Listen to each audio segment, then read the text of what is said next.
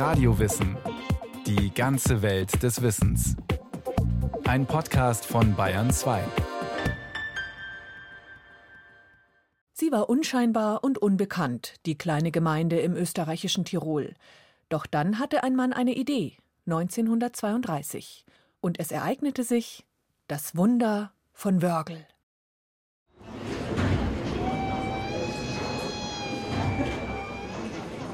Die kleine österreichische Gemeinde Wörgl, nahe der Grenze zu Deutschland, ist Anfang der 1930er Jahre in einer desolaten Lage. Bis vor kurzem noch war der Ort eine florierende Industriegemeinde mit Lärm, Rauch und Gestank. Nun senkt sich Stille über Wörgl. Die Zellulosefabrik, das Zementwerk, die Brauerei und das Bundesbahnheizhaus, alles wird nach und nach geschlossen. Von den Arbeitern in Wörgl und Umgebung werden allein in den Jahren 1930 und 31 rund 1500 arbeitslos. Das ist viel für eine kleine Gemeinde. Und was die Lage noch dramatischer macht, die Regierung in Wien hat die Unterstützung für die Arbeitslosen und ihre Familien auf Null zusammengestrichen. Armut macht sich in Wörgl breit.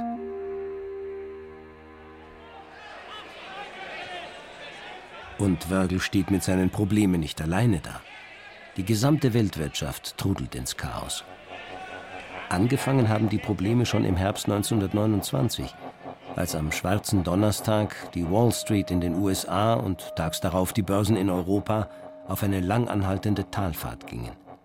Über Jahrzehnte aufgebaute Vermögen verpufften in kürzester Zeit. Und mit dem Geld zerstoben die Hoffnungen und Träume vieler Menschen. Professor Gustav Horn leitet das Institut für Makroökonomie und Konjunkturforschung der gewerkschaftsnahen Hans-Böckler-Stiftung. Es war eine Situation, in der die Menschen ihr Geld beieinander hielten, indem sie gespart haben, um den nächsten Nottag zu überbrücken. Und es war also eine Situation mangelnder Nachfrage, die wir dort hatten. Und in dieser Situation fand dieses Wunder von Wörgl statt. Das Wunder von Wörgl ist die Geschichte der kleinen Gemeinde, die sich, angetrieben von ihrem Bürgermeister, selbst am Schopf aus dem Sumpf zieht, ohne fremde Hilfe. Mehr noch, gegen den Widerstand der Obrigkeit in Wien. Doch der Reihe nach. Denn diese Geschichte beginnt schon viele Jahre vorher. Die Hauptperson, Michael Unterguggenberger, spross einer verarmten Tiroler Arbeiterfamilie. Der Junge, kränklich und von schmächtiger Statur, musste nach der Volksschule mit zwölf Jahren arbeiten, um zum Familienerwerb beizutragen. Drei Jahre lang rackerte er im Sägewerk. Eine anstrengende, gefährliche und staubige Arbeit. Und er schaffte es nicht nur, die Familie zu unterstützen, sondern auch für sich selbst Geld zur Seite zu legen und sich so eine Lehre als Schlosser zu finanzieren. Denn Michael Unterguggenberger wollte mehr als nur ungelernter Arbeiter sein. Nach den Lehrjahren ging er mit dem Gesellenbrief in der Tasche auf Wanderschaft. Veronika Spielbichler, Obfrau, also Vorsitzende eines Vereins in Wörgl, der das Leben und Wirken von Michael Unterguggenberger genau dokumentiert hat, bezeichnet die Wanderjahre als prägende Zeit. Auf der Gesellenfahrt, das war damals nur üblich, dass sie nach Abschluss der Ausbildung weitergezogen sind. Da hat er dann in Schlesien die Arbeiterbewegung kennengelernt. Diesen Idealismus hat er mitgenommen und er ist 1905 als Lokführer hier in Würgel hat er sich niederlassen. Er ist zur Eisenbahn gegangen und hat dann da im Ort die Gewerkschaft von 100 auf 800 Mitglieder aufgebaut und war dann nach dem Ersten Weltkrieg 1919 für die Sozialdemokraten im Gemeinderat und war Vizebürgermeister, bis er dann 1931 zum Bürgermeister ernannt worden ist. Mit der Wahl zum Bürgermeister hat die Karriere des außergewöhnlichen Mannes erst begonnen. In den folgenden Jahren wird unter Guggenberger noch Weltruhm erlangen. Politiker, Forscher und Schriftsteller aus Europa, Amerika und sogar aus Asien werden nach Wörgl reisen, um sich seine Geschichte anzuhören. Darunter auch der französische Regierungschef. Lia Riegler, die Tochter von Michael Unterguggenberger, erinnert sich 2007 als über 70-Jährige noch lebhaft an das Kommen und Gehen in ihrem Elternhaus. Ich war ja damals ein kleines Kind, neun oder acht. Und ich habe natürlich beobachtet, lauter schön gekleidete fremde Menschen, die anders sprechen. Nicht? Für uns Kinder war ja das auf der Hetz. Und da war er herumgestanden, also mal wieder verjagt worden. Gell. Ich habe später dann erst gewusst, wer da wirklich da war. Zum Beispiel war der Edouard Dalatier, der war ja damals in der französischen Regierung. Und der hat kurzerhand sein Auto genommen und hat sich da herführen lassen und hat gesagt damals, er muss das an Ort und Stelle sehen, was sich da tut. Aber was genau tut sich da nun in dem kleinen österreichischen Ort, was die ganze Welt neugierig macht? Kaum im Amt macht sich der Wörgler Bürgermeister daran, mit einem außergewöhnlichen Experiment die wirtschaftliche Lage zu verbessern, um die Arbeitslosigkeit zu senken. Unter Guggenberger zieht Schriften des Zinskritikers Silvio Gesell zu Rate. Der hat den Grund vieler ökonomischer Fehlentwicklungen darin gesehen, dass die Menschen ihr Geld oft nicht ausgeben, sondern lieber zur Bank tragen, weil es sich dort wegen des Zinses vermehrt. Doch dieses gehortete Geld fehlt dann im Wirtschaftskreislauf. Es können weniger Waren damit gekauft werden. Also schafft unter Guggenberger im Juli 1932 eigenes Geld. Freigeld für Wörgl mit einem speziellen Mechanismus, der das Horten verhindern wird und das deswegen Schwundgeld heißt. Okay, machen wir regionales Zahlungsmittel, bezahlen damit die Arbeiter. Wir machen ein Bauprogramm, weil wir haben ganz viele Arbeiten, die liegen geblieben sind. Straßen sanieren, reparieren, asphaltieren, Abwasserkanäle graben, bezahlen die Arbeiter mit diesen Freigeldscheinen und die können in unseren Geschäften hier in Würgel dann einkaufen. Die Geschäfte, die Unternehmer können damit ihre Steuern, Abgaben an die Gemeinde leisten und wir haben das Geld für das nächste Bauprogramm wieder in der Kasse. Dieser Kreislauf hat allen eingeleuchtet. Es ist ein Trick. Die Gemeinde gibt eigenes Geld aus. Geld, das es eigentlich gar nicht geben dürfte, weil es gegen das Monopol der Notenbank verstößt. Als Impulsgeber für die örtliche Wirtschaft. Wichtig ist, dass alle an den Trick glauben und das Freigeld akzeptieren. Unter Guggenberger verkauft seine Idee so gut, dass sich im Gemeinderat auch seine politischen Gegner aus dem bürgerlichen Lager mitreißen lassen. Ein wichtiges Argument, die Gemeinde hinterlegt für das ausgegebene Schwundgeld eine entsprechende Menge der offiziellen Währung, nämlich Schilling bei der örtlichen Reifeisenkasse. Jeder kann also, wenn er oder sie will, Wertscheine wieder umtauschen in echtes Geld. Das schafft Vertrauen, obwohl eine Tauschgebühr von 2% verlangt wird. Trotzdem wird das neue Geld nicht überall sofort mit Jubel aufgenommen. Vor allem Händler ziehen sich, müssen sie doch jene Waren, die sie nicht im Ort beziehen können, außerhalb einkaufen und mit normalen Schillingen bezahlen. Die 2% gehen dabei vom Gewinn ab. Auch Gasthöfe weigern sich anfangs Schwundgeld anzunehmen. In einer ausführlichen Dokumentation des österreichischen Studienverlages zum Wörgler Schwundgeldexperiment wird ein Augenzeuge zitiert. Die Kellnerin bei der Post rümpft das Stumpfnäschen, als ich mein Essen mit Arbeitswertbestätigungen ich habe mir solche Scheine in der Gemeindekanzlei gekauft, bezahlen will. Und fragt, haben Sie nicht echtes Geld? Schwundgeld mag ich nicht. Insgesamt aber setzt sich das neue Geld erstaunlich schnell durch. Und unter Guggenberger schreibt etwas später in einem Brief an einen Bekannten, dass schon nach acht Tagen man in Wörgl mit den neuen Zetteln in allen Geschäften kaufen und bekommen konnte, was man wollte, genau wie mit Geld.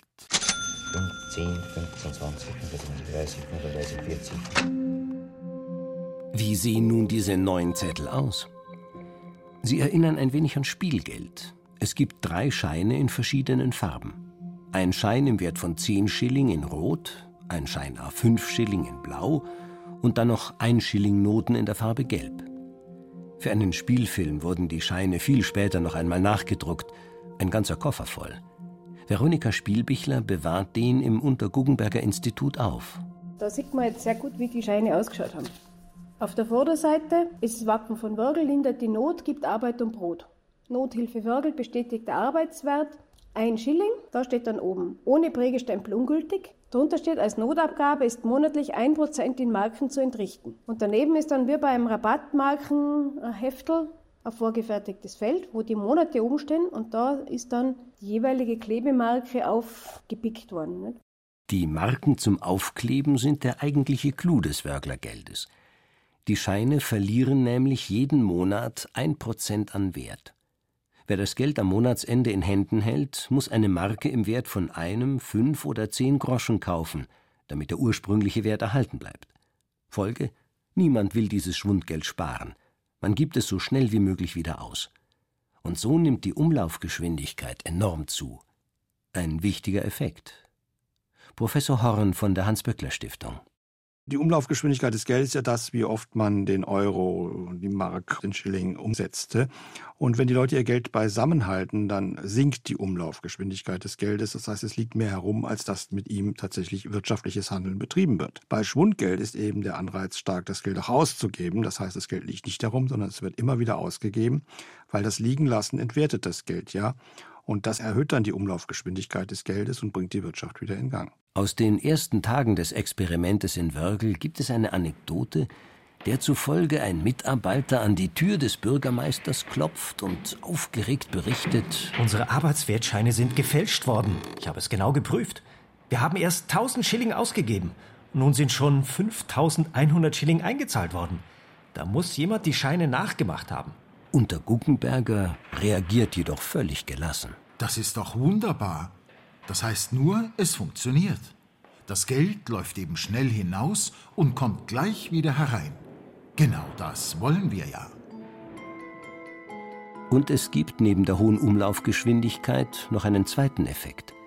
Da die neue Währung nur in Wörgl und der näheren Umgebung gilt, kann sie auch nur dort ausgegeben werden.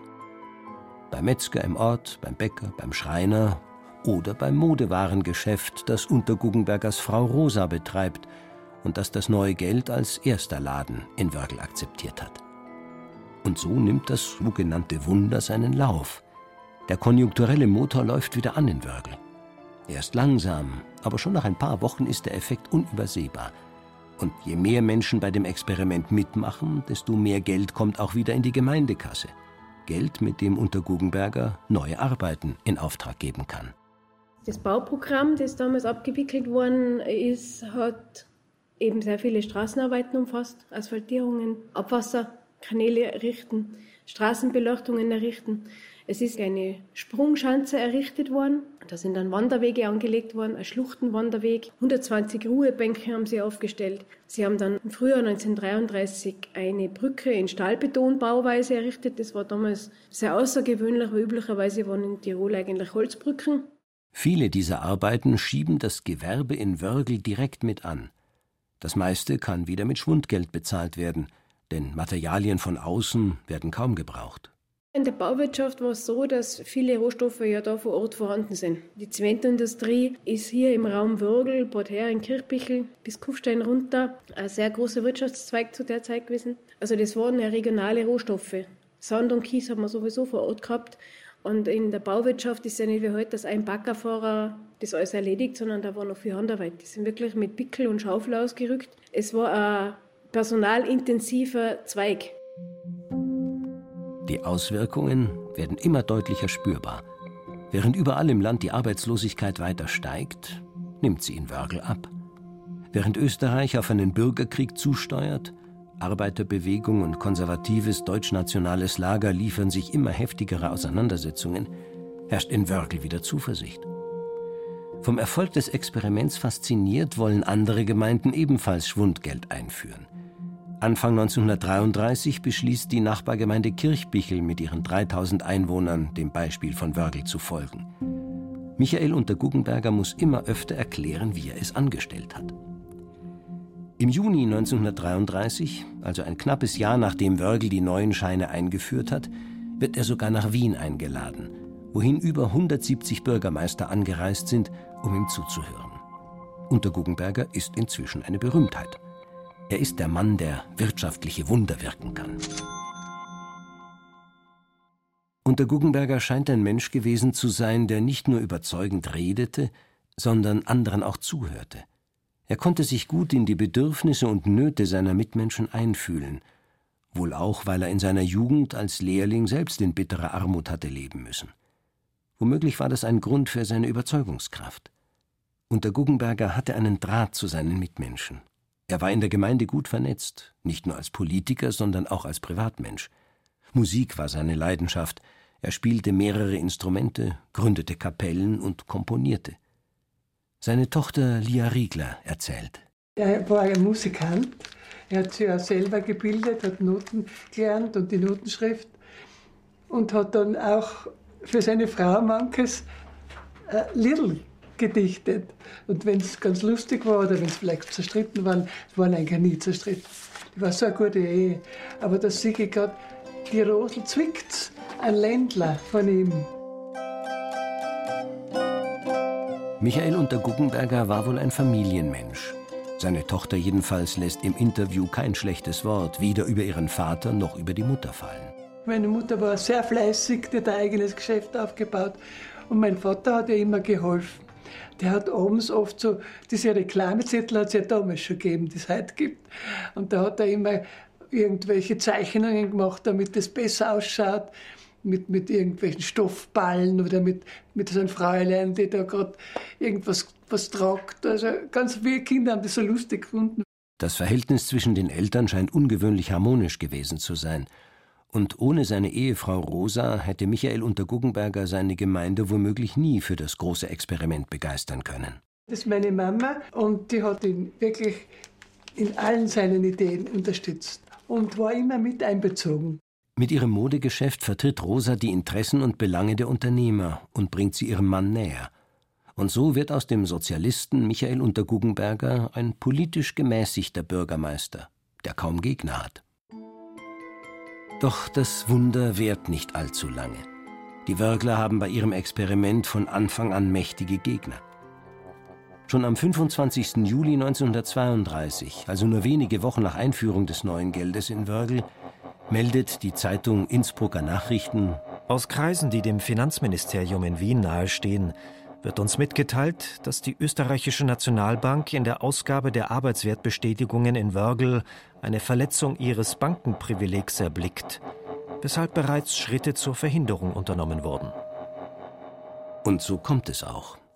Es hilft nicht, dass unter Guggenberger immer wieder argumentiert, dass die Wörgler Scheine gar kein Geld im eigentlichen Sinne seien, sondern nur Arbeitswertscheine. Es hilft auch nicht, dass die Politiker auf Bezirks- und Landesebene unter Guggenbergers Experiment eigentlich gut finden und ein Verbot immer wieder hinauszögern. Und sogar die Wiener Regierung ist im Prinzip nicht abgeneigt. Veronika Spielbichler. Im Sommer 1933, also im Juli, hat der Ministerrat in Wien dann sich mit dem befasst, eben auf Druck der Nationalbank. Und da war dann nicht die Meinung, man soll das sofort verbieten. Sie haben schon gesagt, Sie wollen jetzt da keine wilden Experimente, aber der, der Kanzler Dollfuß hat dann gesagt, er will ein Gutachten. Und wenn das hilft, dann soll man es ja durchaus machen. Also die Politik war nicht ablehnend eingestellt. Es hat dann am Tag darauf eine Resolution von Bürgermeistern aus ganz Österreich gegeben, dass der Gesetzgeber das verankern soll, dass es erlaubt ist. Sollte doch ein Gesetz gemacht werden, dass Nothilfe mit Freigeld den Gemeinden erlaubt wird. Doch in den politischen Wirren mit dem sich anbahnenden Bürgerkrieg geht dieses Vorhaben unter. Das Gesetz kommt nie zustande. Die Nationalbank aber lässt nicht locker. Im September 1933 wird das Freigeld in Wörgl endgültig verboten. Die Notenbanker wollen unbedingt ein Ausufern von Parallelwährungen verhindern, da ja immer mehr Gemeinden Wörgl nacheifern wollen. Es ist im Grunde eigentlich nicht gescheitert, weil es erfolglos war, sondern weil es zu erfolgreich war. Kurz nach dem Verbot des Schwundgeldes steigt auch in der Gemeinde Wörgl wieder die Arbeitslosigkeit. Armut und politisches Chaos kehren zurück. Österreich steht vor dem Bürgerkrieg, in dem sich 1934 linksgerichteter Schutzbund und rechte Heimwehren feindlich gegenüberstehen. Wörgl wird in den Konflikt mit hineingezogen. Michael Unterguggenberger stellt sich mit ein paar Freunden zwischen die Fronten und kann so in seinem Ort immerhin ein Blutvergießen verhindern. Unter Guggenberger ist in seinem Heimatort mit der Schwundwährung gescheitert. Dass dies passieren könnte, war ihm von Anfang an klar gewesen. Und auch wenn unterm Strich Wörgl wenig bis kaum profitiert hat, bereut er das Abenteuer nicht. Er hat eine Idee in die Welt gesetzt, die die Menschen nicht nur in Österreich fasziniert. Die Idee von einem Geld, das dem Handel dient und damit die Versorgung der Menschen verbessert. Michael Unterguggenberger stirbt am 18. Dezember 1936 mit 52 Jahren an einem Lungenleiden, das ihn schon lange plagt. In seinen letzten Lebensjahren bekommt er aber noch viele Einladungen zu Vorträgen und oft besuchen ihn Interessierte. Der berühmte US-Ökonom Irving Fisher schickt einen Assistenten nach Wörgl, um sich genau von Unterguggenbergers Erkenntnissen berichten zu lassen. Irving schlägt der US-amerikanischen Regierung ein an Wörgl angelehntes Geldexperiment vor, um die Wirtschaftskrise zu überwinden. Das Wunder von Wörgl ist nie wirklich vergessen worden. Man erinnert sich noch heute immer gerne daran, natürlich weil es dabei um die schöne Geschichte eines sympathischen Rebellen gegen die bornierte Wiener Obrigkeit geht. Aber auch, weil das nach wie vor kaum veränderte Geldsystem regelmäßig seine Schwächen offenbart. Immer wieder entstehen krasse Ungleichgewichte und Spekulationsblasen, die Menschen ins Unglück reißen und für soziale Ungerechtigkeit sorgen. Das Wunder von Wörgl kann noch immer Denkanstöße geben. Professor Horn von der Hans-Böckler-Stiftung etwa erkennt in den Maßnahmen in den Jahren nach 2015 erstaunliche Parallelen. Man versucht in Europa seitdem gegen eine befürchtete Deflation vorzugehen, jene Geldaufwertung, die wie damals in Wörgl dazu führen kann, dass die Menschen lieber nichts ausgeben, weil sie hoffen, dass sie mit ihrem Geld bald noch mehr kaufen können, weil es im Wert steigt. Im Prinzip simuliert die Europäische Zentralbank Schwundgeld auf kontinentaler Ebene.